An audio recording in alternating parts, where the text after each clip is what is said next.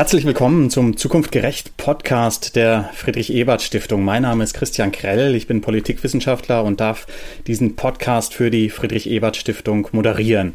Und Freundinnen und Freunde dieses Formats wissen, dass wir eigentlich mit einer Person darüber reden, was sie oder ihn angetrieben hat, sich für eine gerechtere Welt zu engagieren.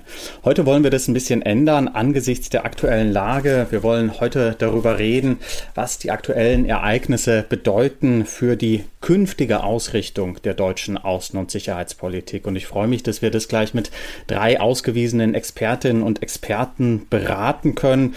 Ähm, und ich will Sie kurz herzlich begrüßen. Zunächst Eva Ellerreit. Eva Ellerreit verantwortet den Bereich Europäische Außen- und Sicherheitspolitik Sicherheitspolitik bei der Friedrich-Ebert-Stiftung in Berlin. Herzlich willkommen. Hallo, vielen Dank. Werner Christus Katziolis, er ist einer der Direktoren des FES Regionalbüros für Frieden und Kooperation in Wien. Auch dir herzlich willkommen, Christus. Servus aus Wien. Last but not least, Marius Müller-Hennig, der den Bereich Innere Sicherheit bei der Friedrich-Ebert-Stiftung ebenfalls in Berlin verantwortet. Herzlich willkommen, Marius. Schönen guten Morgen in die Runde. Ja, wir reden also mit mehr Menschen als üblich. Wir reden mit drei Menschen. Das ist anders, aber eines wollen wir beibehalten, nämlich die Art und Weise, wie wir reden. Ähm, wir haben diesem Podcast den inoffiziellen Titel gegeben, Unter Freunden. Wir wollen reden, so wie sich das unter Freunden gehört. Offen, ehrlich, manchmal vielleicht auch kritisch aber immer einander zugewandt. Und wir werden das so gestalten, dass wir ungefähr drei Bereiche in den Blick nehmen. Wir wollen zunächst einmal kurz fragen, was ist jetzt eigentlich neu, was ist anders? Es gibt das Reden über einen Paradigmenwechsel, eine Kurswende um 180 Grad. Wir wollen kurz schauen, was ist eigentlich das Neue, was gerade in der Debatte auf dem Tisch liegt und wo liegen auch Kontinuitäten.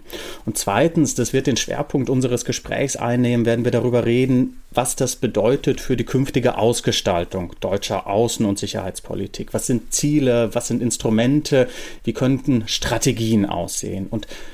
Drittens schließlich wollen wir das immer verknüpfen mit unterschiedlichen Ebenen. Wir glauben, dass es nicht ausreichend ist, quasi eine nationale Strategie zu diskutieren, sondern wir wollen sie in Bezug setzen zu der europäischen Ebene. Wir wollen sie immer auch in Bezug setzen zu innerer Sicherheit und Bezüge herstellen zwischen äußerer und innerer Sicherheit. Das wird den Ablauf prägen. Und Christos, ich würde gerne mit dir starten und zunächst nochmal fragen, du bist jetzt seit einiger Zeit in Wien in diesem Büro für Frieden Frieden und Kooperation. Was machst du? Was macht dieses Büro da? Was ist die Aufgabe dieses Büros? Das ist eine sehr, sehr gute Frage im Moment, weil das Büro bisher ähm, darauf ausgerichtet war, im Sinne kooperativer Sicherheit äh, zwischen Ost und West Dialoge zu organisieren. Insofern stehen wir im Moment auch vor einer Zeitenwende oder einem Paradigmenwechsel, weil wir uns natürlich fragen, inwiefern das Konzept kooperativer Sicherheit überhaupt noch funktioniert. Aber grundsätzlich befassen wir uns mit der Frage, wie wir auf diesem europäischen Kontinent im Raum der OSZE, also der Organisation für Sicherheit und Zusammenarbeit in Europa, gemeinsam Sicherheit gestalten können. Darauf werden wir zurückkommen müssen. Ähm, du beschäftigst dich ja schon lange mit Außen- und Sicherheitspolitik und hast das, wenn ich das richtig überschaue und erinnere, schon getan vor deinem Leben in der Friedrich-Ebert-Stiftung. Sag uns kurz noch, wo kommt dieses Interesse her? Warum hast du sehr früh diesen Schwerpunkt gewählt? Ähm, du willst jetzt wahrscheinlich auf mein hohes Alter anspielen. Das kommt ein Stück weit auch aus meiner politischen Sozialisation. Ich bin groß geworden sozusagen mit Protesten gegen den Irakkrieg und der Kosovo-Krieg war sozusagen ein ganz prägendes Moment auch in meinem meiner eigenen persönlichen Geschichte. Und deswegen dachte ich, beschäftige ich mich auch mal professionell mit Außenpolitik. Und here I am. Ja, der Kosovo-Krieg als, als eine der Wegmarken sozusagen, nicht nur bei der Diskussion europäischer Sicherheitspolitik, sondern auch in deiner beruflichen Biografie. Eva, was machst du? Äh, das ist ja ein anspruchsvoller Titel, Europäische Außen- und Sicherheitspolitik. Vielleicht kannst du kurz ein bisschen beschreiben, was deine Tätigkeit da ausmacht. Ja, gerne. Also wir haben in der Stiftung ja verschiedene Stellen, die sich mit Außen- und Sicherheitspolitik beschäftigen, unter anderem eben auch Christos. Insofern bin ich natürlich nicht alleine für diesen Arbeitsbereich zuständig. Aber ähm, was ich mache, ich sitze hier in Berlin und meine Aufgabe ist äh, natürlich sehr nah dran zu sein an den Berliner Diskussionen zum Thema.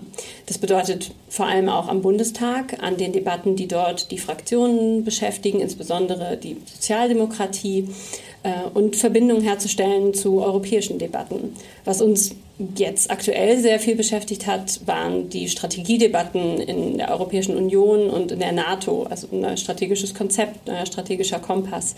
Dieser Krieg, der jetzt ausgebrochen ist und der sich ja auch schon sich länger angebahnt hat, der ist natürlich in dem Sinne ist das Thema nicht neu für unseren Arbeitsbereich, aber in dieser Zuspitzung prallt das natürlich auf all diese Diskussionen, die wir eigentlich für dieses Jahr vorausgesehen haben und verändert auch hier sehr viel. Ja, das glaube ich. Du sagst, du bist nah dran, das ist deine Aufgabe, nah dran an den Debatten in Berlin. Wie, wie erlebst du die aktuellen Debatten? Was, was löst das quasi gerade aus, was wir erleben? Ich glaube, es ist im Moment noch natürlich viel, was gleichzeitig passiert. Es ist eine sehr unübersichtliche Lage, auch jetzt nach einer Woche Krieg und ähm, viele Sachen vermengen sich. Und ähm, was ich natürlich versuche, ist erstmal ein bisschen zu sortieren und zu verstehen, wer sagt eigentlich was und was passiert gerade wirklich und was findet vor allem in der Debatte statt. Wie ich es erlebe, ist, dass vor allem zum ersten Mal seit sehr langer Zeit wieder Angst gibt in der Bevölkerung vor Krieg in Europa.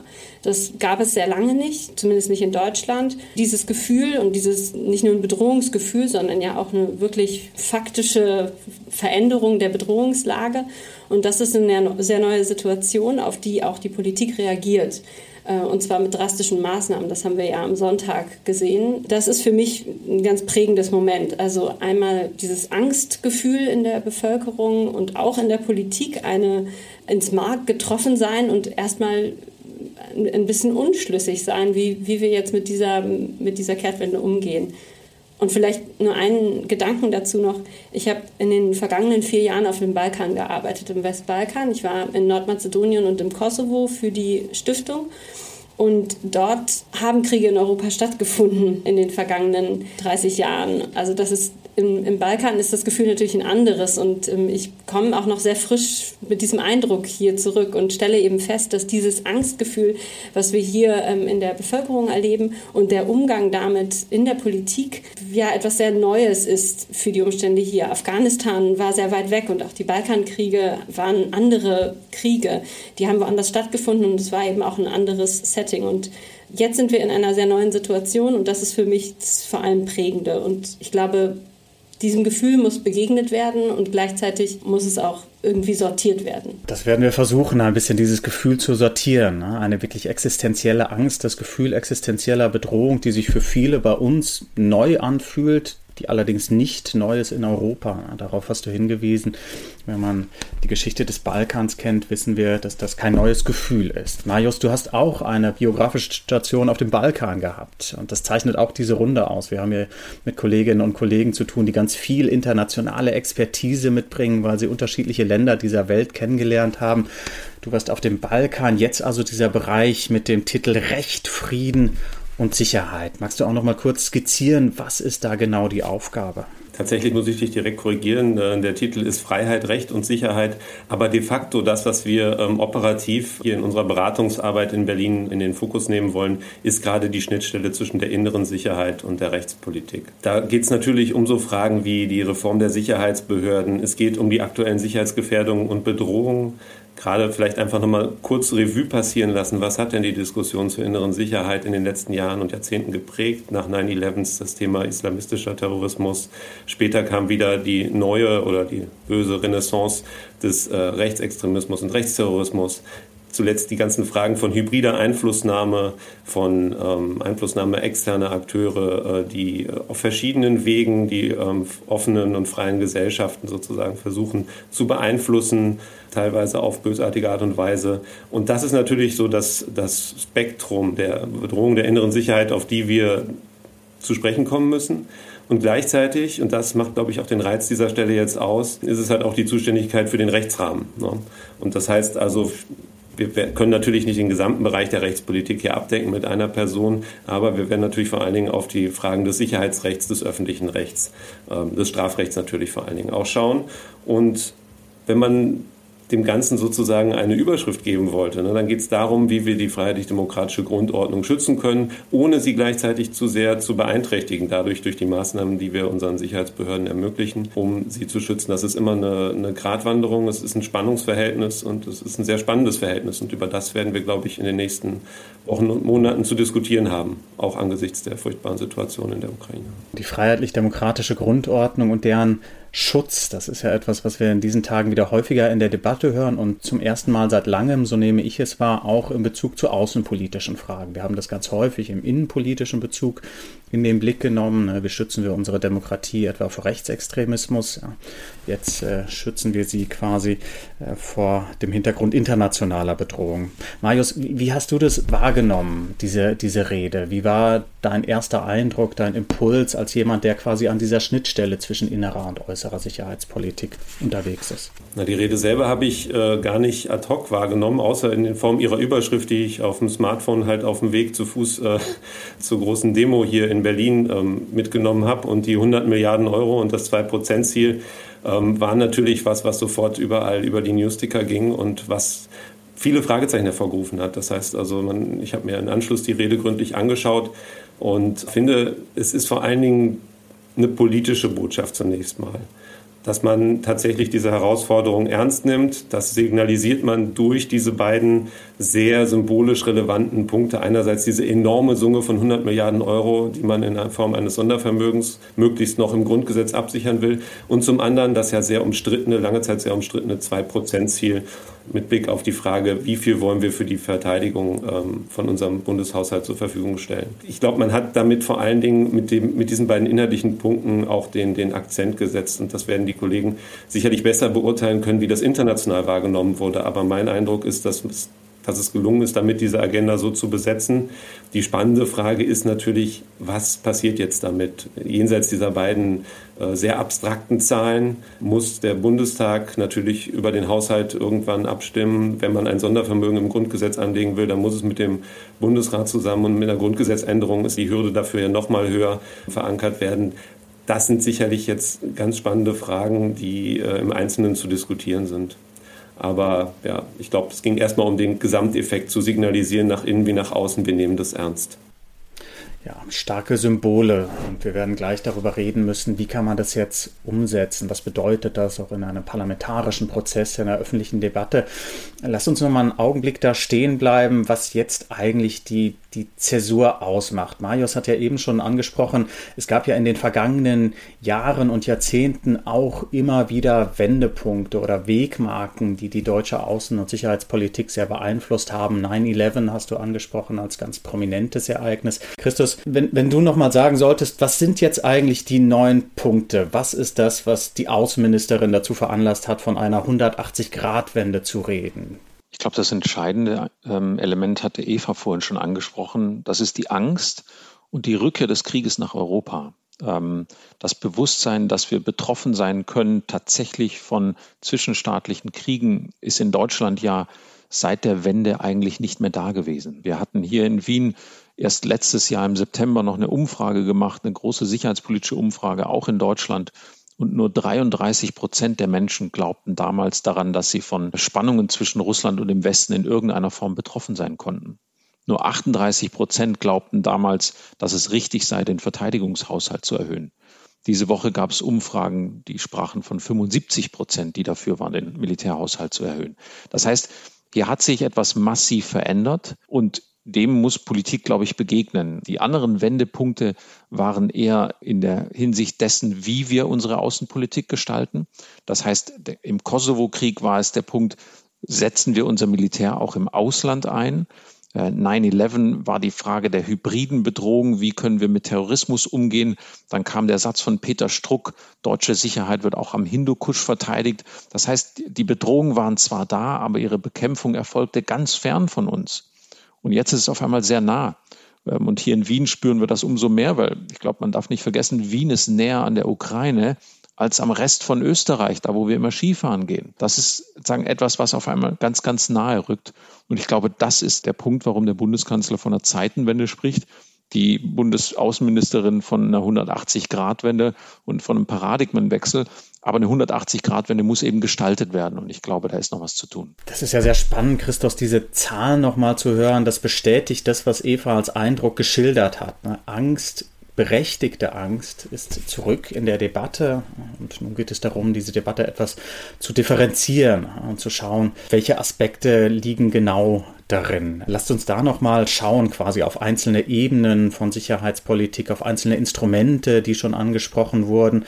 Und lass mich vielleicht, Eva, mit dir starten und darauf schauen, was das heißt für europäische Außen- und Sicherheitspolitik. Wenn wir auf die vergangenen Jahrzehnte schauen, gab es ja immer das Lamento, dass es uns kaum gelingt, eine wirklich schlagkräftige, eine wirklich durchsetzungsfähige gemeinsame europäische Außen- und Sicherheitspolitik zu begründen, auch aufgrund institutioneller Hindernisse. Wir haben Einstimmigkeitsanforderungen, das ist extrem schwierig mit 28 oder 27 Staaten. Was steckt da jetzt an Zeitenwende drin?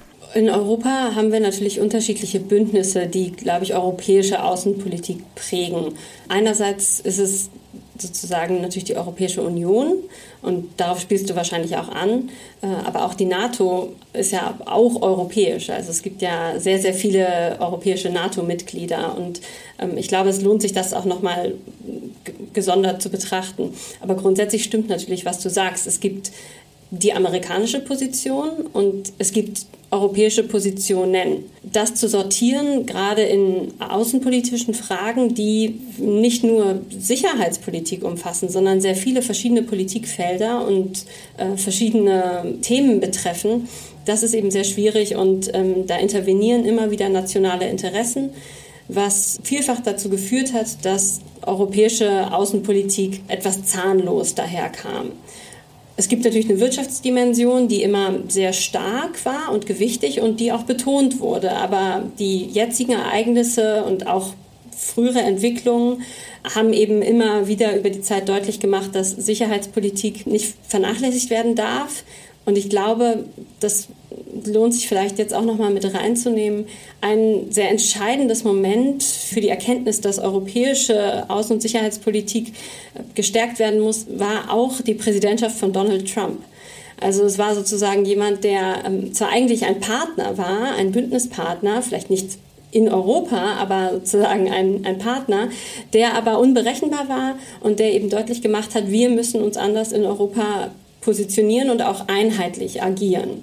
Ich glaube, das hat zu, einer, zu erstmal der Idee der Disziplinierung geführt auf dieser politischen Ebene. Und jetzt haben wir das Problem, dass wir sozusagen diesen verrückten Machthaber nicht mehr auf unserer Seite haben, sondern woanders in einem ganz mächtigen Land, in dem größten Land der Welt, auch eine Atommacht. Und das äh, verändert alles. Also verrückte Machthaber helfen uns dabei, sozusagen stärker gemeinsame Positionen zu formulieren. Sie drängen auf jeden Fall, sie zwingen uns, glaube ich, dazu. Ob sie helfen, so weit würde ich nicht gehen, aber sie zwingen uns zumindest zu, zu bestimmten Positionierungen. Das, das lässt sich, denke ich, nicht leugnen. Ich möchte aber noch darauf hinweisen, dass ich glaube, aus dieser Angst, die wir, über die wir eben gesprochen haben und vielleicht der etwas uneinheitlichen sicherheitspolitischen, außenpolitischen Position, die viele europäische Länder in der Vergangenheit auch gezeigt haben, Daraus spricht ja auch, dass in den vergangenen Jahren und Jahrzehnten sich die Bevölkerung hier und auch die Politik sehr sicher gefühlt hat. Ich glaube, das heißt auch, dass ein Teil der Politik auch erfolgreich war. Und ich finde, das wird zu wenig betrachtet in dieser Zeit. Nur weil Wladimir Putin gerade dabei ist, die Architektur europäischer Sicherheit zu zerstören, heißt es nicht, dass sie nicht vorher auch gut funktioniert hat. Ich finde das wichtig, das immer wieder mit reinzunehmen bei allen Diskussionen um Aufrüstung und Militarisierung.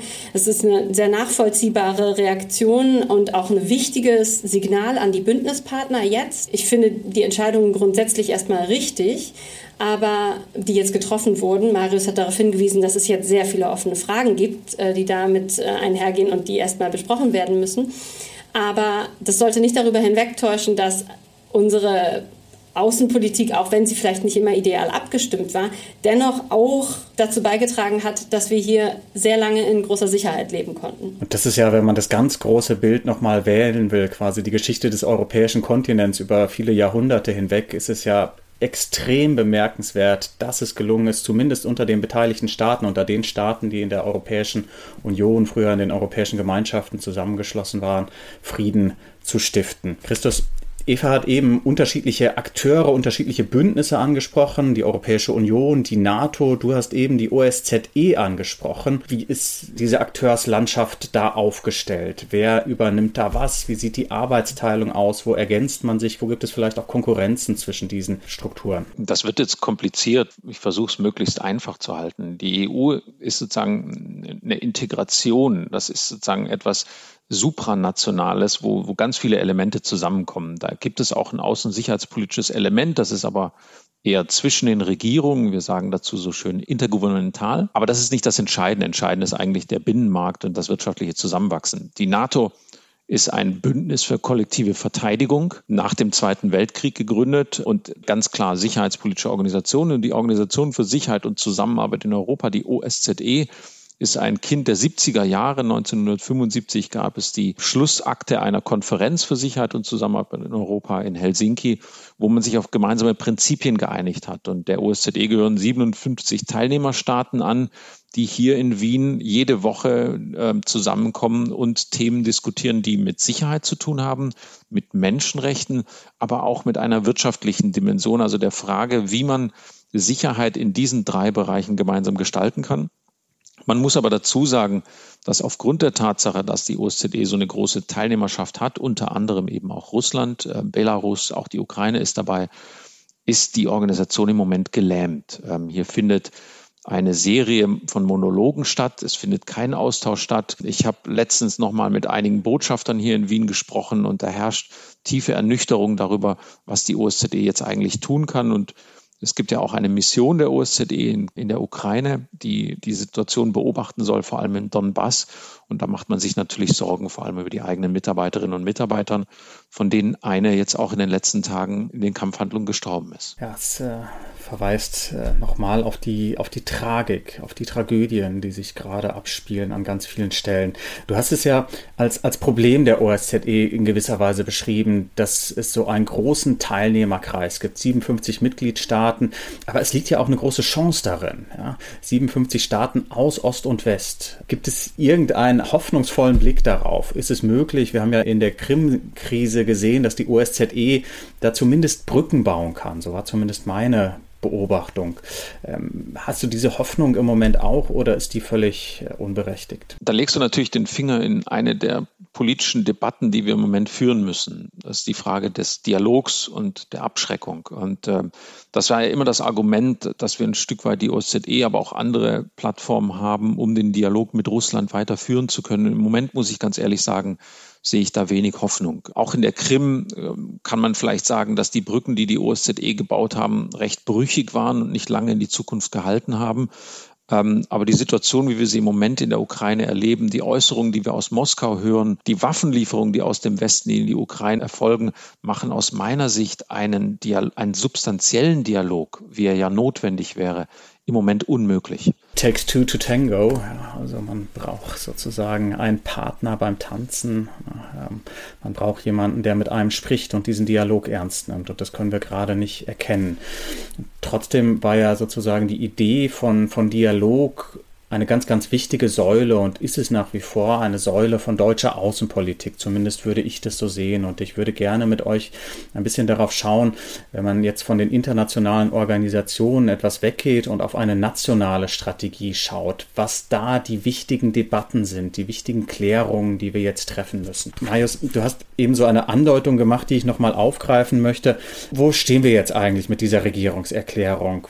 Eine Regierungserklärung ist ja erstmal kein Beschluss Beschluss, sondern, wenn ich es richtig verstehe, eine, eine Absichtserklärung, eine Willenserklärung, vielleicht ein politisches Programm. Was muss jetzt losgehen, parlamentarisch und gesellschaftlich? Ja, ich würde vielleicht kurz zum Einstieg auch nochmal ähm, diese Frage der Zeitenwende aufgreifen, die ihr vorher diskutiert habt. Und ich glaube, eine entscheidende Frage, das habe ich ja vorhin schon gesagt, ist die Frage der Ressourcen. Ne? Deswegen standen die 100 Milliarden Euro und die 2 Prozent so im Fokus.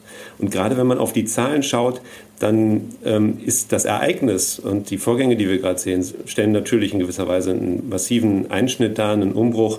Aber mit Blick auf die deutsche Sicherheitspolitik von einer Zeitenwende zu sprechen, finde ich vielleicht dann doch an mancher Stelle etwas hochgegriffen. Weil wenn wir uns jetzt mal die Zahlen als quasi die materielle Ausge der materielle Ausfluss von, von Prioritäten und Strategien sich anschaut, muss man feststellen, dass die ähm, Bundesregierung auch in, den, in, der vergangenen Legislatur die Ausgaben im Bereich Verteidigung massiv erhöht hat. Ja, ich habe mir die Zahlen nochmal rausgesucht. 2018 waren das 38,5 Milliarden Euro im Verteidigungshaushalt, 2021 waren es 46,93 Milliarden Euro. Das heißt also über 9 Milliarden Euro Zuwachs in diesen vier Jahren. Zum Vergleich, der Haushalt des Auswärtigen Amts betrug ähm, 2021 6,3 Milliarden Euro, also deutlich, deutlich geringer als der Aufwuchs, den wir im Verteidigungshaushalt gesehen haben. Und nur mal zum Vergleich aus dem ähm, Themengebiet, wo ich äh, zurzeit für zuständig bin. Ähm, es gab einen Pakt für den Rechtsstaat der ähm, zwischen Bund und Ländern verhandelt wurde und der die Justiz und die Polizei ähm, grob vereinfacht gesprochen stärken sollte. Für den wurden in der vergangenen Legislatur 220 Millionen Euro bereitgestellt über diesen Zeitraum. Das heißt also, wir reden hier über vollkommen unterschiedliche Dimensionen. Und wie gesagt, Zeitenwende, ja, es geht hier um nochmal deutlich mehr Geld. Ja, das ist, glaube ich, in Teilen durchaus berechtigt. Wie gesagt, man muss ins Detail schauen. Das ist die Frage des Prozesses, die du jetzt angesprochen hast. Aber sozusagen eine 180-Grad-Wende darin zu erkennen, sehe ich ehrlich gesagt nicht. Der Aufwuchs wird schneller passieren, er wird deutlicher passieren. Es wird mehr Unterstützung dafür in der Bevölkerung geben und man hat die Relevanz jetzt nochmal ganz anders gesehen. Aber zu sagen, naja, bisher waren wir naiv und haben uns da ähm, äh, total verkalkuliert und jetzt müssen wir das endlich aufholen, das würde ich so nicht sehen. Und das ist, glaube ich, nochmal wichtig, sich bewusst zu machen, weil es hier wirklich um auch extrem viel Geld geht. Und damit sind wir beim Prozess. Du hast es gesagt, das muss jetzt im Bundestag verhandelt werden. Und dabei darf man natürlich nicht vergessen, dass wir weiterhin natürlich im Grundgesetz auch die Schuldenbremse stehen haben. Das heißt also, da stehen wir vor einer großen Ressourcenfrage in absehbarer Zeit. Und dann ist natürlich diese ganze Diskussion nochmal besonders brisant.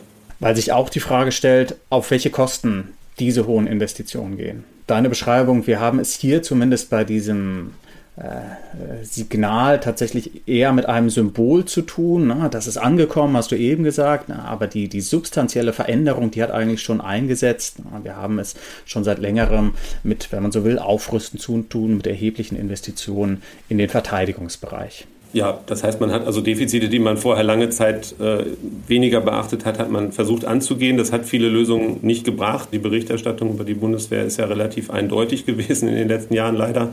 Wenig erbaulich. Aber es ist nicht so, dass man nicht da Geld in die Hand genommen hätte und versucht hätte, ähm, Dinge zu verbessern.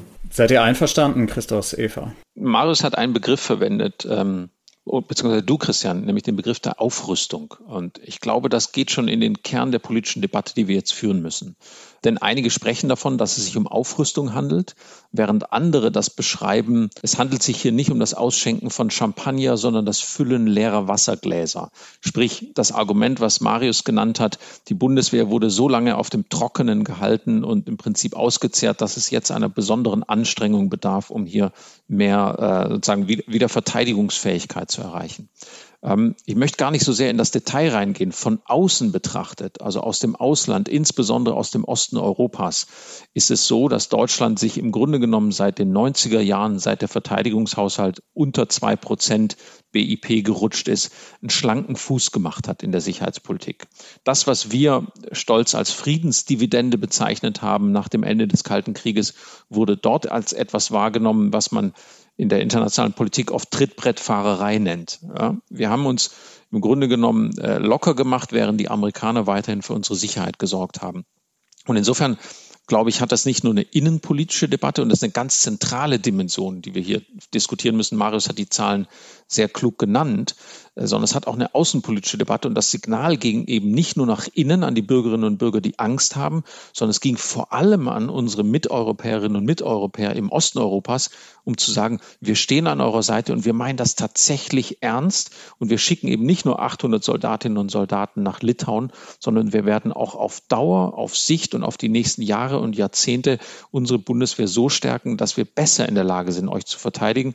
Letzter Gedanke dazu, das ist auch deswegen besonders wichtig, weil Eva ja angesprochen hat, dass auch zuweilen erratische Personen im Weißen Haus regieren. 2024 wird wiedergewählt und wir haben gesehen, was die erratische Person Donald Trump über Putin getwittert hat und geäußert hat in den letzten Tagen. Und das muss uns einfach Sorgen machen, wenn wir überlegen, dass er möglicherweise in drei Jahren, zwei Jahren da wieder sitzt. Ja, da ist die Angst wieder, Eva.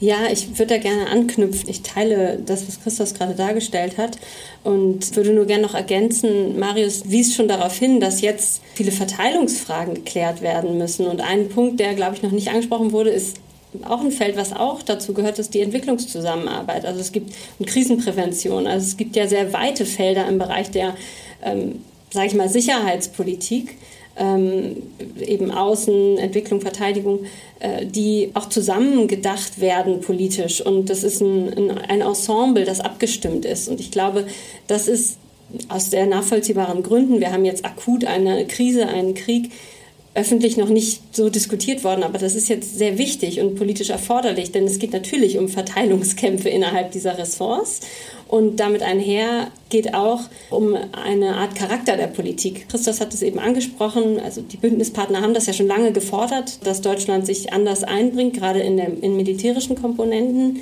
Und äh, insofern ist in so einer Krise jetzt auch ein sehr nachvollziehbares Handeln zu sagen, naja, wenn äh, wenn das jetzt bei uns stattfinden würde, was würden wir von unseren Bündnispartnern erwarten? Und wenn man in diesem Bündnis ist, der, ich spreche jetzt vor allem auch von der NATO als Verteidigungsbündnis, dann muss man dem natürlich auch gerecht werden. Das ist ähm, immer ein Zusammenspiel von verschiedenen Interessen, aber auch Bedarfen, die sich einfach an der Wirklichkeit orientieren.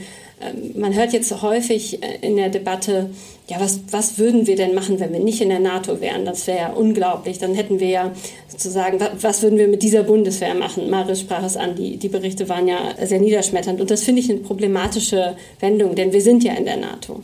Und natürlich ist der Zustand, so wie er ist, auch deswegen so, weil wir uns sozusagen unsere Kräfte verteilt haben in diesem Bündnis. Jetzt kann man und muss man darüber sprechen, wie das zu justieren ist und wie wir da mehr Verantwortung tragen und ob wir die Rolle, die dennoch ein nationales Militär tragen muss, ähm, so absichern können mit den Ressourcen. Aber ich finde es ganz wichtig, nicht in diese Scheindebatten reinzufallen. Ja, was wäre, wenn? Denn wir sind in der NATO. Die NATO ist, glaube ich, enger zusammengewachsen, als äh, sich das einige hätten vorstellen können ähm, seit langer Zeit durch diesen Krieg. Und, und das ist ja auch ein, ein positives Ergebnis. Also wenn ich dich richtig verstehe, steckt da ja auch eine ein Versuch der Differenzierung bei diesem Argument der Lastenteilung drin. Ja? Frieden und Sicherheit in der Welt sicherzustellen, das geht nicht nur, so verstehe ich dich, über sozusagen Investitionen in Verteidigungshaushalte. Und wenn man über Sicherheit reden will, dann muss man auch darauf schauen, wie Staaten vielleicht in Entwicklungszusammenarbeit sich engagieren, wie sie sich in Diplomatie engagieren. Auch das müsste man eigentlich bei einer Debatte um Lastenverteilung mit berücksichtigen. Genau so, so sehe ich das. Und natürlich spricht daraus auch ein Verhältnis, das ist vielleicht so der dritte Punkt, ein Verhältnis, das ähm, ja, die deutsche Gesellschaft zum Militär hatte und zur eigenen Truppe, gespeist aus der Historie. Ich glaube, viele, das geht vielleicht euch hier in der Runde auch so, haben, waren selber ein bisschen überrascht, wie erleichtert sie waren über diese Anhebung dieses äh, Etats, äh, obwohl sie sich eigentlich als sehr pazifistische Menschen sehen. Also man hat sozusagen Jubel wahrgenommen und Erleichterung über, über diese Verkündung, dass jetzt sozusagen mehr Geld auch in, in Verteidigung geht. Und ich habe es so wahrgenommen, dass, dass da ähm, ich habe das als konfliktiv wahrgenommen bei vielen Personen. Und der Hintergrund ist, denke ich, dass einerseits klar ist, dass es immer eine Abwägung ist und dass wir uns aber eben auf andere Felder konzentriert haben in diesem weiten Bereich der Außenpolitik. Und wir müssen jetzt halt konstatieren, und das ist, glaube ich, der Punkt, den Christoph auch genannt hat, in manchen Bereichen haben wir uns dadurch eben auch einen schlanken Fuß gemacht und das können wir uns in dieser Zeit nicht mehr erlauben. Und es ist natürlich so, dass wir jetzt gesellschaftlich auch die beste Zeit dafür haben, das politisch durchzusetzen. So muss man es natürlich auch sehen. Es gab ja im Koalitionsvertrag das Ziel, so etwas wie eine nationale Sicherheitsstrategie zu formulieren. Und in gewisser Weise sind wir jetzt mitten da drin, ja, diese Sicherheitsstrategie ad hoc zu formulieren. Wenn man sich jetzt etwas zurücknehmen würde und versuchen würde, sehr gründlich sich Gedanken zu machen, was in dieser Sicherheitsstrategie auftauchen müsste. Was wären die Bereiche? Wir haben einige schon angesprochen. Stellt euch vor, ihr schreibt diesen Bericht, ja, und diese Kapitel sind in einer Reihenfolge priorisiert. Was, was müsste man als erstes nennen? Würde da irgendwie, würden da Investitionen in Verteidigung auftauchen? Quantitativ würde ja einiges dafür sprechen, wenn ich Marius richtig verstanden habe. Was, was wären die nächsten Kapitel? Wie würde man das sortieren? Also die Frage ist vollkommen berechtigt, Christian. Ähm, aber die Schwierigkeit, vor der wir jetzt stehen, ist, dass wir in einer sich entwickelnden Situation eine nationale Sicherheitsstrategie schreiben müssen und das Versprechen war, die wird dieses Jahr fertig. Das heißt, ich vermute, es gibt schon ganz viele Vorlagen dazu und ganz viel sozusagen äh, Vorbereitung, ähm, aber man wartet jetzt noch ab, bis man es tatsächlich äh, sortiert und priorisiert. Hätten wir das sozusagen letztes Jahr im September gemacht, vermute ich, dass ähm, auch weil die nationale Sicherheitsstrategie im Auswärtigen Amt verfasst wird, das Thema Klimawandel oder Klimakrise sehr weit oben gestanden wäre. Was auch richtig ist, weil viele Bürgerinnen und Bürger vor dieser Entwicklung, vor der Eskalation geglaubt haben, dass das eine der wichtigsten Bedrohungen ist. Da wären äh, Aspekte drin gestanden wie transnationaler Terrorismus und Extremismus. Auch das ein Thema, was viele Leute beschäftigt. Aber jetzt sagen, ist es uns näher gerückt und wir reden eben nicht über das, was du vorhin kurz nanntest, nämlich Frieden in der Welt schaffen, sondern Frieden in Europa sichern. Das, das hat was sehr viel Defensiveres. Ähm, das heißt, wir reden jetzt auch über Verteidigung, die dieses Unbehagen, was wir vielleicht als Deutsche beim Umgang mit Militär verspüren, wie Eva das beschrieben hat, das betraf ja vor allem die Idee, dass deutsche Soldaten ins Ausland gehen und dort versuchen, Frieden irgendwie herzustellen.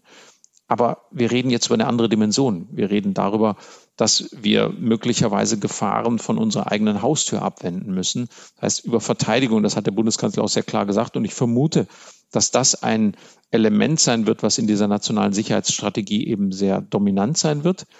Äußere Verteidigung auf der einen Seite, dann aber auch die Frage von gesellschaftlicher Resilienz. Das kann Marius sehr viel besser beschreiben als ich.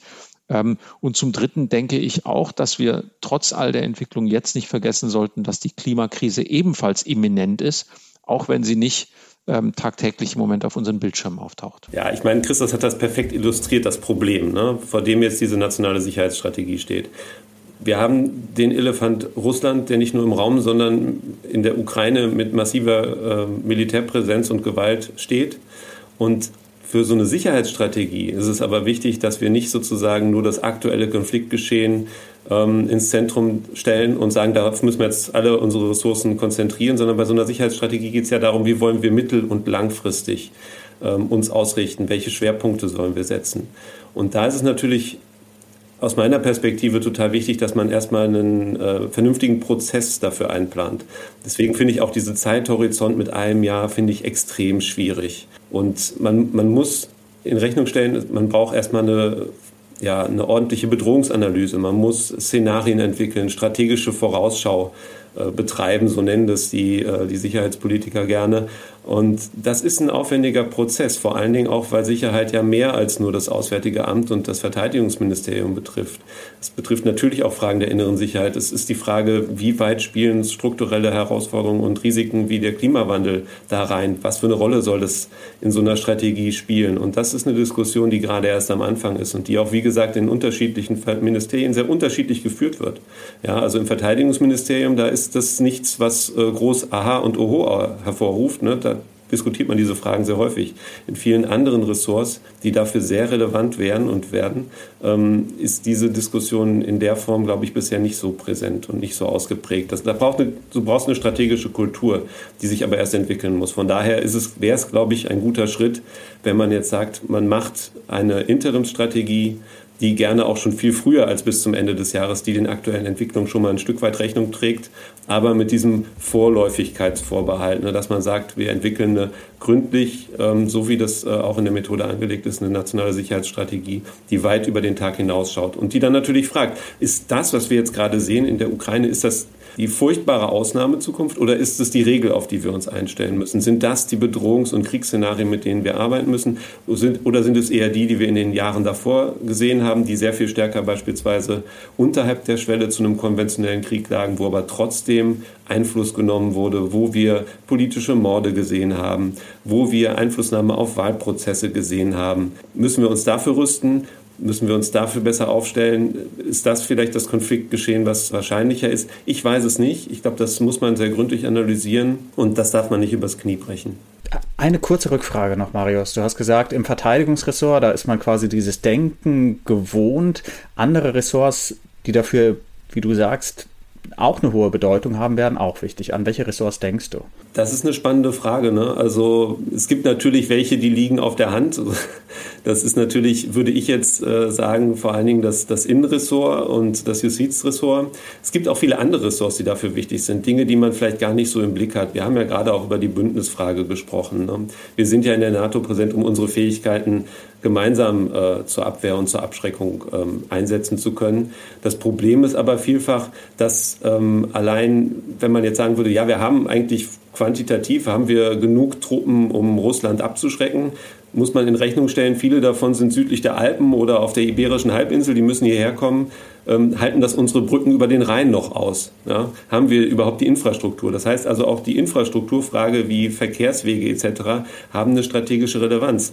Man kann natürlich nicht alle Ressorts in gleicher Weise einbinden, aber ich glaube, man muss deutlich über diesen Tellerrand hinausschauen, der bisher halt sehr stark auf das Auswärtige Amt und auf das Verteidigungsministerium beschränkt war, beschränkt ist vielleicht auch noch in Teilen und ähm, andere Ressorts mitdenken. Und, worauf ich an der Stelle nochmal hinweisen wollte, natürlich auch die Bundesländer. Ne, wenn wir über Frage Sicherheitspolitik sprechen, für die Gefahrenabwehr im Sicherheitsföderalismus in Deutschland sind primär die Bundesländer zuständig. Und dass die bisher in der Diskussion um eine nationale Sicherheitsstrategie mitgedacht sind, bin ich skeptisch.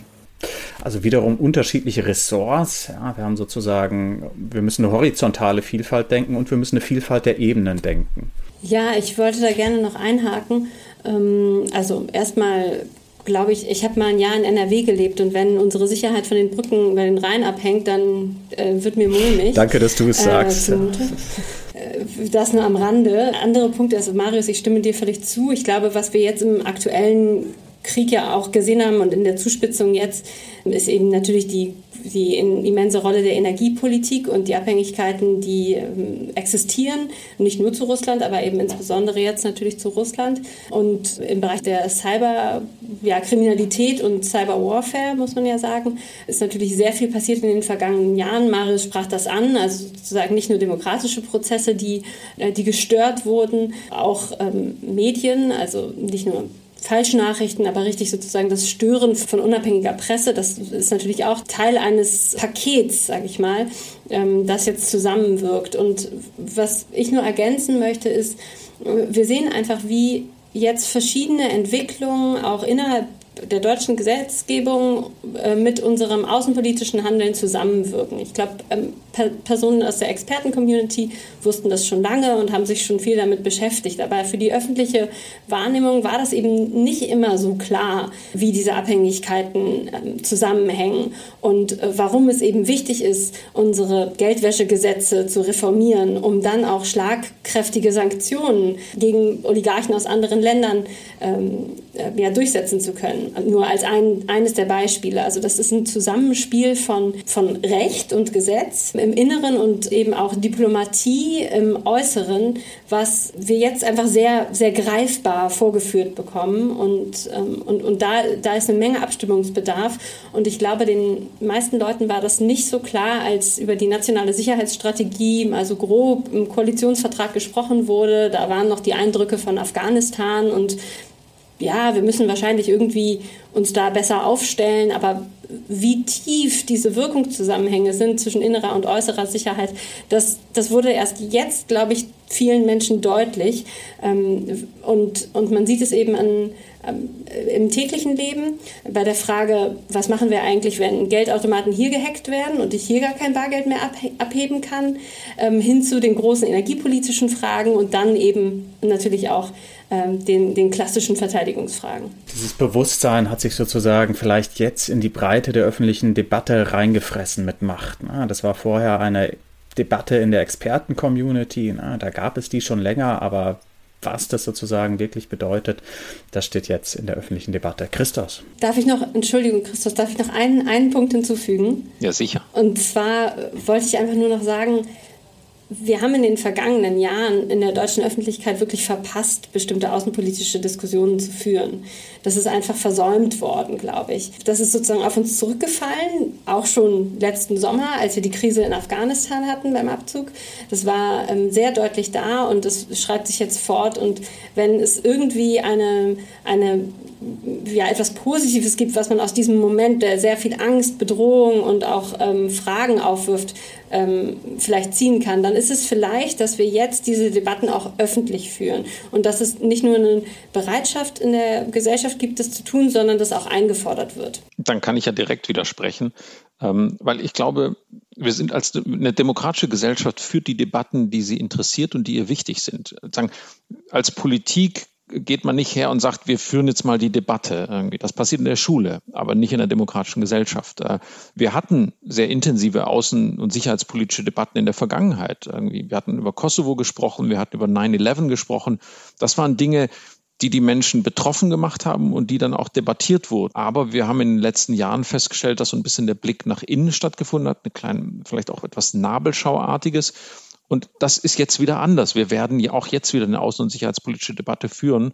Und ich finde das auch wichtig. Und ich finde es wichtig, dass wir dieses Element der sozusagen Stärke demokratischer Gesellschaften hier mit reinbringen. Also diese innere Dimension von Sicherheit, und das hat immer natürlich auch eine Gefahr, wenn wir alles unter Sicherheit betrachten, ist auch sozusagen, wie stark und wie stabil sind unsere demokratischen Gesellschaften? Wie leicht machen wir es beispielsweise fremden Staaten hier Parteien zu finanzieren, die unser demokratisches Gemeinwesen unterminieren wollen? Die, diese Dimension wollte ich noch reinbringen. Das Zweite, was ich sagen wollte, Marius hat diesen Prozess beschrieben, wie er jetzt eigentlich stattfinden sollte. Und das hat aus meiner Perspektive manchmal was sehr Deutsches. Also sozusagen, wir legen uns die Dinge zurecht, dann arbeiten wir das Schritt für Schritt ab und am Ende steht eine Strategie. Ich glaube, die, die andere Idee, die er vorgetragen hatte, dieses eher vorläufige, ist der, der richtige Weg und möglicherweise wird das nie anders als vorläufig sein. Vor allem, weil wir natürlich auch auf andere Strategien aufbauen können. Wir hatten vorhin kurz über die Bündnisse gesprochen. Innerhalb der Europäischen Union wird der strategische Kompass im März vorgestellt werden, wobei ich vermute, dass auch der sich verzögern wird aufgrund der aktuellen Ereignisse. Die NATO entwickelt in diesem Jahr ein strategisches Konzept. Das heißt, unsere nationale Sicherheitsstrategie, die wir jetzt entwickeln wollen, wird sich einbetten in diese strategischen Dokumente und kann auch ein Stück weit den Platz und die Rolle definieren, die deutsche Außen- und Sicherheitspolitik in dem Rahmen einnehmen wollen.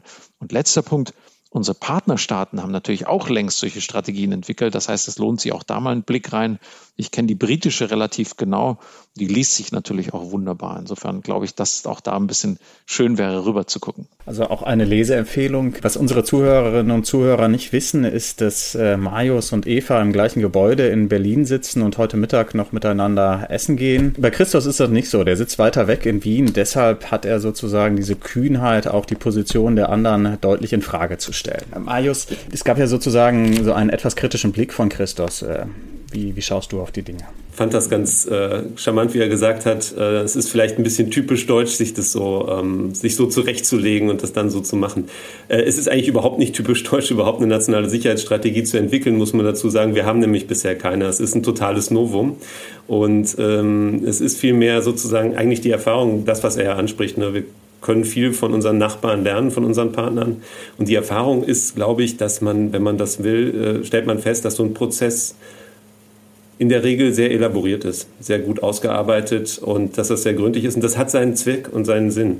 Das ist natürlich jetzt für, den, für die Krise wenig hilfreich, zu sagen, ja, da müssen wir jetzt mal einen Prozess machen, da müssen sich viele Leute ganz lange unterhalten, viele kluge Gedanken zu machen. Das Problem ist aber, wenn wir sozusagen krisengetrieben jetzt sagen, okay, das ist jetzt gerade ein Problem, deswegen diskutieren wir es auch gerade demokratisch und wir müssen dafür jetzt irgendwie Lösungen direkt parat haben, ist es halt mit Blick auf die lange Sicht äh, potenziell auch kontraproduktiv. Im Militärischen gibt es äh, dieses schöne Sprichwort, dass die Generäle immer sich darauf vorbereiten, den letzten Krieg noch einmal zu kämpfen. Und das ist meistens nicht der Krieg, den sie als nächstes führen. Wenn wir jetzt mal die Kriegsrhetorik beiseite lassen und ähm, uns jetzt auf die breitere Frage, was gefährdet Sicherheit, was gefährdet Frieden schauen, dann ist das natürlich der Punkt, den ich vorhin angesprochen habe. Man muss das wirklich gründlich analysieren, ob das jetzt tatsächlich die Szenarien sind, für die wir uns hauptsächlich rüsten müssen, die wir gerade sehen. Und das ist nichts, was trivial ist. Das ist was, wo man mit einer Methode, glaube ich, schon nochmal die Distanz zwischen sich selber und die eigene emotionale Betroffenheit, Eva hat das ja vollkommen zu Recht gesagt, ähm, Angst, äh, Gefühl, was mit Sicherheitspolitik in Deutschland lange Zeit nicht assoziiert wurde, ist in der Breite angekommen. Aber Angst ist in der Regel kein guter strategischer Ratgeber alleine. Von daher ist so ein Stück weit ein Prozess, glaube ich, schon sehr wichtig. Und deswegen, ja, man braucht sicherlich vorläufige Antworten, die jetzt direkt auch für die nahe Zukunft äh, Entscheidungen ermöglichen. Aber man muss, glaube ich, für die mittlere und lange Sicht auch nochmal einen Schritt zurücktreten, mit einer gesunden Methode sich das anschauen und dann auch rationale Entscheidungen treffen. Und das ist gerade, wenn es dann um die Details geht, der Ausgestaltung von diesen äh, vielen Mitteln, die wir dafür bereitstellen wollen, glaube ich, von essentieller Bedeutung. Liebe alle in der Runde sozusagen, ich will noch mal eine sehr grundsätzliche Frage stellen. Äh, unabhängig von den konkreten Ereignissen, aber auch angetrieben von den konkreten Ereignissen. Es gibt ja seit, seit langem, seit über 200 Jahren die Vorstellung, dass Demokratien auch deshalb interessante, gute Regime sind, nicht nur, weil sie für den Einzelnen Freiheitsrechte ermöglichen, ja, sondern auch, weil Demokratien untereinander nicht dazu neigen, Angriffskriege zu führen. Ja, eine sehr alte Idee, eine Kant zum ewigen Frieden und, und inzwischen kann man das auch empirisch nachweisen. Ja, das trifft nicht in jedem Fall zu, ne, aber in der Tendenz führen Demokratien untereinander weniger Angriffskriege, als es autoritäre Regime tun. Müsste das auch Teil einer solchen Sicherheitsstrategie sein, also die letztlich die große Idee, Demokratie weiter auszubauen. Ähm, wir sind da nach meiner Einschätzung ja sehr defensiv geworden in den letzten Jahren. Ja, das war mal eine Philosophie, die stärker im Raum stand. Inzwischen sind wir da defensiver. Ähm, ist das naiv, äh, das nochmal vorzutragen, das nochmal einzubringen? Geht es jetzt um was anderes oder muss man den Gedanken nochmal aufgreifen? Ja, ich, ich sage da gerne was dazu. Ich kann die Frage gar nicht klar beantworten. Ich glaube, ähm, es lohnt sich natürlich immer darüber nachzudenken. Ich denke, die, ähm, das meinte ich auch vorhin mit dem Versäumen bestimmter außenpolitischer Debatten. Also, dass es ein Motiv von uns ist, warum wir Demokratie weltweit fördern wollen dass das nicht ein Selbstzweck ist, dass es sozusagen nicht nur ist, weil wir das eben alle ganz toll finden und andere haben andere Meinungen dazu, sondern weil es auch uns betrifft ob es zum Beispiel Meinungsfreiheit gibt in China oder eben demokratische Wahlen, ob auf dem Westbalkan oder in der Ukraine oder wo auch immer. Ähm, dass das uns direkt betreffen kann und Auswirkungen auf uns hat. Ich glaube, das wurde zu wenig äh, betont und dazu gehört eben auch, dass ähm, ja eine verantwortliche Politik ähm, auch auch solche Themen platzieren muss, wenn es nicht gerade in der Konjunktur ist. Es ist natürlich so, dass wir immer ähm, verschiedene Aufmerksamkeitsspannen haben, aber ich denke, gerade diese Demokratiedebatte, die hat auch uns in der Stiftung sehr beschäftigt. Wir haben dazu auch Strukturen geschaffen, um darauf weitere Antworten zu finden und das weiterzudenken mit Themenbüros. Äh, das ist ja etwas, was was nicht nur im Ausland stattfindet, sondern auch bei uns und immer wieder erneuert und verteidigt werden muss.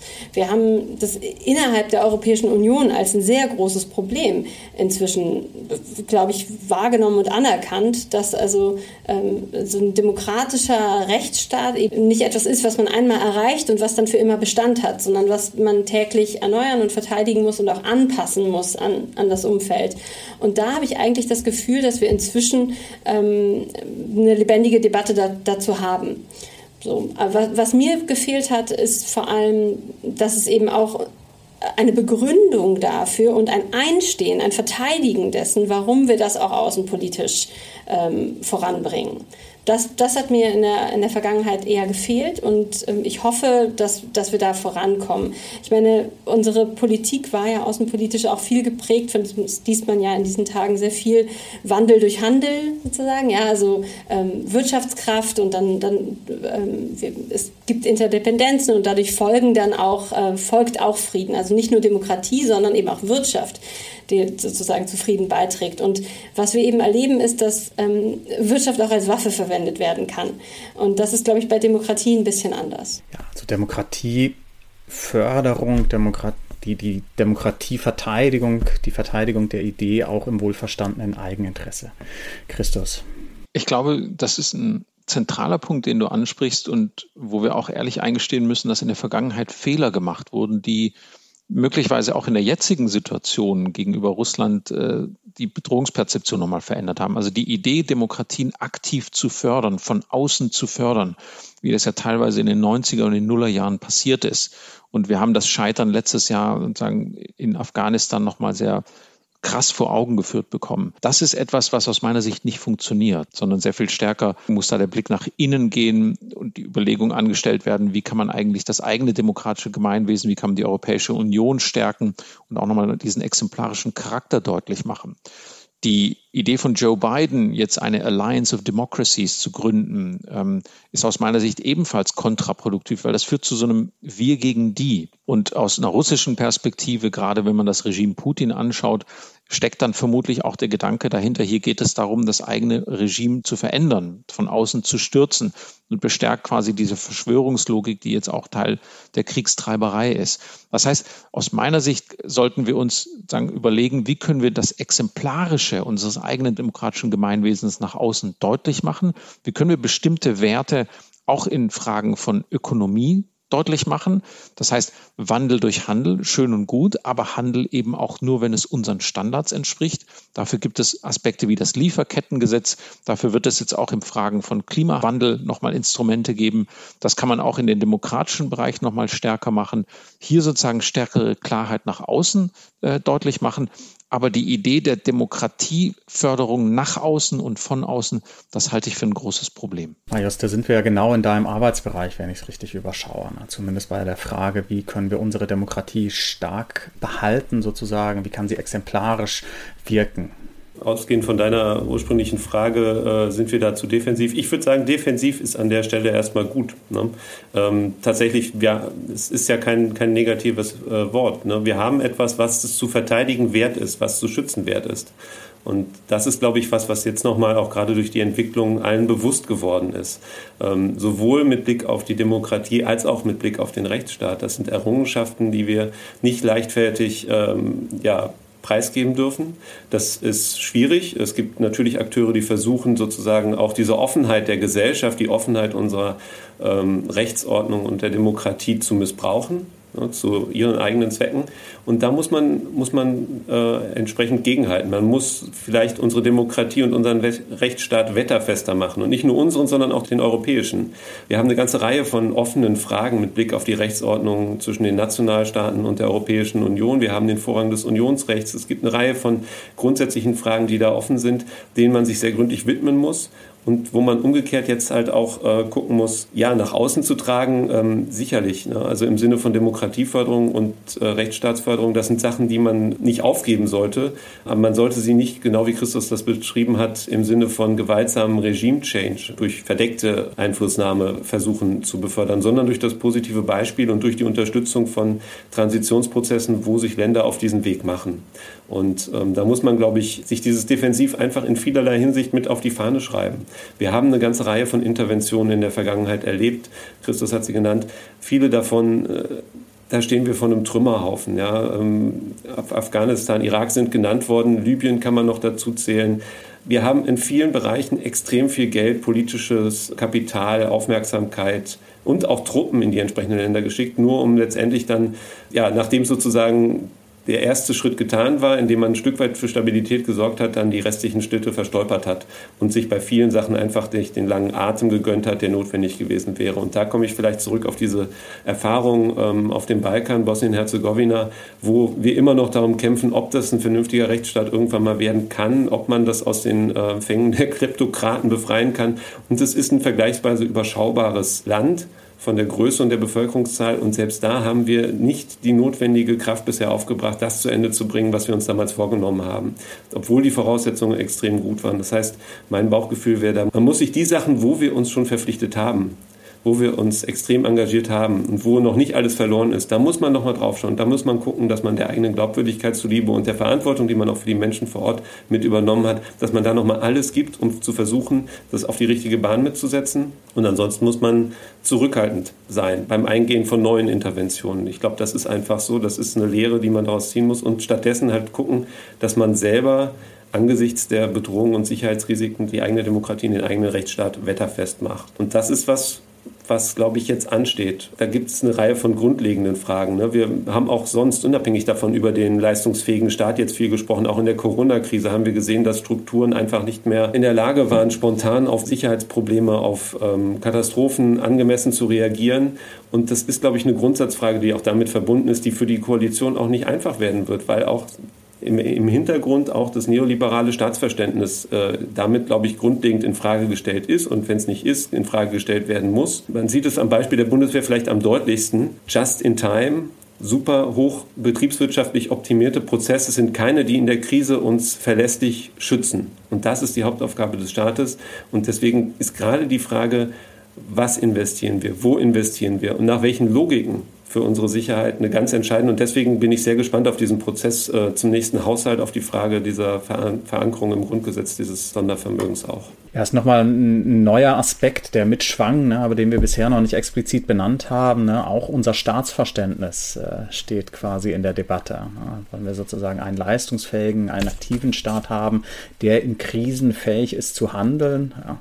Vielleicht ist gar nicht so sehr die Frage, ob wir das haben wollen, vielleicht ist die Frage, ob wir das haben müssen und wie wir jetzt dahin kommen. Ich, ich würde das ganz gerne nochmal mit einem Beispiel untermalen, weil das ja oft sehr abstrakt klingt. Und ein Beispiel, was ich aus London sehr gut kenne, das war der Standort, wo ich vor Wien 2020 wir erleben ja im Moment, dass sozusagen Oligarchen mit ihrem Geld, was sie insbesondere aus Russland, aber auch aus anderen Staaten äh, gebracht haben, in in das Vereinigte Königreich, aber auch in andere, diese Offenheit nutzen, ja, dort ihr Geld in Sicherheit zu bringen und sich auf den Rechtsstaat verlassen. Und wir erleben aktuell in Großbritannien, was ja sehr, sehr lautstark ist gegenüber der russischen Invasion, die Unfähigkeit des Staates, diesen Oligarchen tatsächlich ihre ähm, ihre Investitionen abzuknöpfen, beziehungsweise äh, die Gelder, die dort äh, investiert wurden, äh, auf ihre Herkunft zu überprüfen, weil wir es mit einem Staat zu tun haben, der komplett ausgezehrt ist. Die Finanzbehörden arbeiten mit geringstmöglichen Mitteln, während die Oligarchen hochbezahlte Rechtsanwaltskanzleien auf sie hetzen.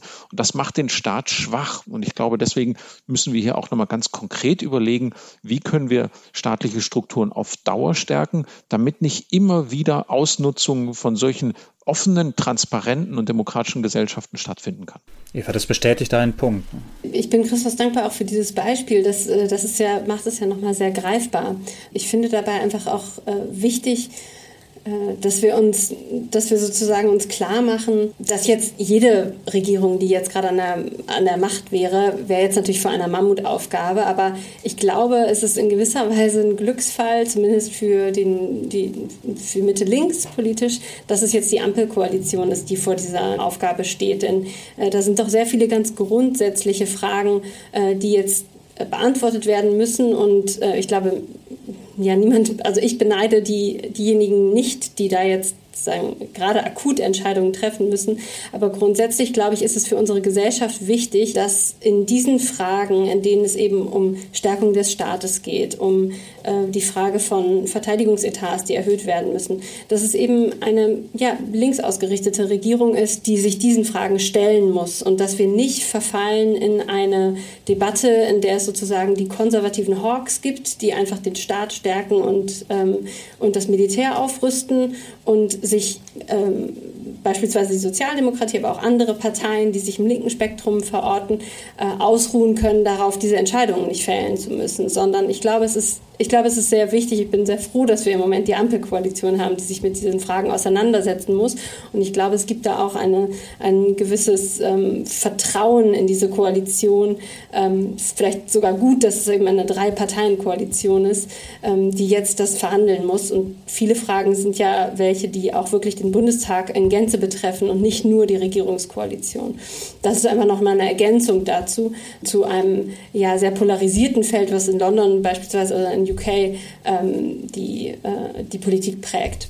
Ja, das beschreibt nochmal die Größe der Herausforderungen. Ne? Wir haben mit unserem Gespräch versucht, ein bisschen dazu beizutragen, ein bisschen zu sortieren und was ich als Zwischenfazit aus diesem Gespräch bis jetzt mitgenommen habe, ist, dass wir es mit ganz vielen schwierigen Gleichzeitigkeiten zu tun haben. Wir müssen uns jetzt in der Situation positionieren und wir müssen zugleich eine mittel- und langfristige Strategie entwickeln, ja, die nicht nur getrieben ist von den aktuellen Ereignissen, sondern auch andere Herausforderungen in den Blick, ne, die ihr angesprochen habt. Terrorismus ist nicht weg, die Klimabedrohung ist zu gestalten. Wir, wir müssen das tun in einer Gleichzeitigkeit, in der wir unterschiedliche Ebenen berücksichtigen. Internationale Bündnissysteme, eine nationale Strategie. Der Föderalismus ist wichtig für die Gefahrenabwehr in Deutschland. Das hat Marius angesprochen. Also eine immens herausfordernde Aufgabe. Ja. Vielleicht, bestenfalls haben wir mit unserem Gespräch ein bisschen dazu beigetragen. Ich will euch am Ende noch eine Frage stellen jeweils. Wir haben viel über Sicherheitsarchitekturen gesprochen. Ja, eine Architektur, das ist irgendwie ein, ein Gebäude, irgendetwas, was gebaut wird, was am Ende entsteht. Ja, vielleicht ein Haus, vielleicht eine Brücke, vielleicht auch eine Kreuzung, eine Weggabelung, was weiß ich. Wenn ihr jetzt die Architekten wärt, wie, was für ein Gebäude würde rauskommen, wenn man über eine nationale Sicherheitsstrategie spricht. Wie sähe die aus? Das ist eine ziemlich fiese Frage direkt zum Schluss noch. Ähm, ich ich fange einfach an, ähm, weil ich ja keine Prügel beim Mittagessen bekommen kann, wie du schon zu Recht festgestellt hast. Ich glaube, sagen, wir müssen vielleicht auch von, dem, von der sprachlichen Form der Architektur weg, weil es eben was Festes ist und die Entwicklung ähm, schwer beeinflussbar ist. Insofern würde ich versuchen, das zu vermählen und würde sagen, am ehesten ein Baumhaus, äh, was mitwächst, äh, was man immer wieder ausbauen kann und mit anderen Bäumen verbinden kann und was vor allem nachhaltig äh, und grün und klimaschonend wäre. Christos, danke, dass du das Sprachbild äh, zunächst als unsinnig dargestellt hast und dann doch aufgegriffen hast. Ja, ein Baumhaus, das nachwächst, grün und nachhaltig ist. Ein, wie ich finde, schönes Bild. Ja, ich äh, steige da gerne ein. Was ja besonders klimaschädlich ist, ist vor allem neu zu bauen. Ähm, vieles wichtig ist ja auch umzubauen und vielleicht kann uns das Bild ein bisschen weitertragen. Also nicht alles abreißen, was wir bislang hatten, sondern erstmal gucken, was eigentlich wichtige und gute Fundamente sind, die aber natürlich Modernisierung brauchen. Ich habe ja schon gesagt, ich äh, habe die letzten Jahre in Skopje gelebt, in Nordmazedonien. Ähm, dort kann man sehr schöne brutalistische Bauten noch sehen, leider nur sehr wenige, aber äh, eine Rückkehr zum guten alten Beton, äh, aber mit eben wichtigen Modernisierungen, die sozusagen an die heute, heutige Realität angepasst sind. Ja, das verweist darauf, es ist nicht alles neu. Ne? Wir müssen auch schauen, was ist stabil, was ist bewährt und braucht vielleicht äh, sozusagen da nochmal eine Renovierung, aber muss nicht abgerissen werden. Ich muss ganz ehrlich sagen, über die Architektur mache ich mir gerade noch gar keine Gedanken. Ne? Ich, also mein, mein Bauchgefühl ist wirklich, wir müssen uns klar werden, was sind die Risiken und die Bedrohungen, denen wir gegenüberstehen, auf welche konzentrieren wir uns, wie viel Geld geben wir für was aus und dann kommt als letztes die Frage, wie soll dann unsere Sicherheitsarchitektur aussehen? Ich glaube, sie hat bewiesen, dass sie schon ein Stück weit flexibel sein kann, ne? auf solche Sachen sich auch anpassen kann, ohne dass man direkt einen neuen Bauplan zeichnet. Ähm, man kann das versuchen, aber gerade in dem äh, Konstrukt unseres Grundgesetzes ist es schon sehr stark austariert und das, glaube ich, ist nicht so einfach, dann einen schönen Architekturplan vorzulegen, wenn das Haus, was man sozusagen umbauen muss, da an tragenden Stellen umgesetzt werden muss. Das kann lange dauern. Also das ist, glaube ich, die letzte Frage, die mich zurzeit umtreibt. Aber es müsste, wenn ich dich richtig verstehe, ein recht erschütterungs-, ein erdbebenfestes Gebäude sein. Genau, es sollte möglichst äh, widerstandsfähig sein. Und ich würde sagen, vielleicht so als abschließende Bemerkung von mir. Ich finde, wir sind nicht so schlecht aufgestellt, wie wir es teilweise in den Dialogen und in der Presseberichterstattung sehen. Ähm, und wenn wir jetzt Geld in die Hand nehmen, uns äh, klug investieren, das an den richtigen Stellen einsetzen, dann ist, sind wir, glaube ich, äh, in einer guten Ausgangssituation. Danke für den Blick. Das ist ja vielleicht gar kein Zufall, dass am Ende auch die drei Gesprächspartnerinnen und Gesprächspartner betonen, es gibt hier auch etwas, worauf wir aufbauen können. Es gibt Fundamente, es gibt Kontinuitätslinien. Bei aller Dramatik der Situation müssen wir auch die im Blick behalten. Habt herzlichen Dank. Ich finde, das war ein, ein außerordentlich spannendes, gutes Gespräch, was aufgefächert hat, wo die Herausforderungen liegen und, und erste Wege skizziert hat. Danke für den Austausch, danke für, ihre, für eure Zeit, danke für das offene Gespräch. Ähm, ich muss sagen, ich würde jetzt gerne mit allen von euch Mittagessen gehen und ich glaube, wir könnten das auch sehr friedlich gestalten. Ich hoffe, wir haben bald Gelegenheit dazu. Vielen Dank. Danke auch. Danke. Danke.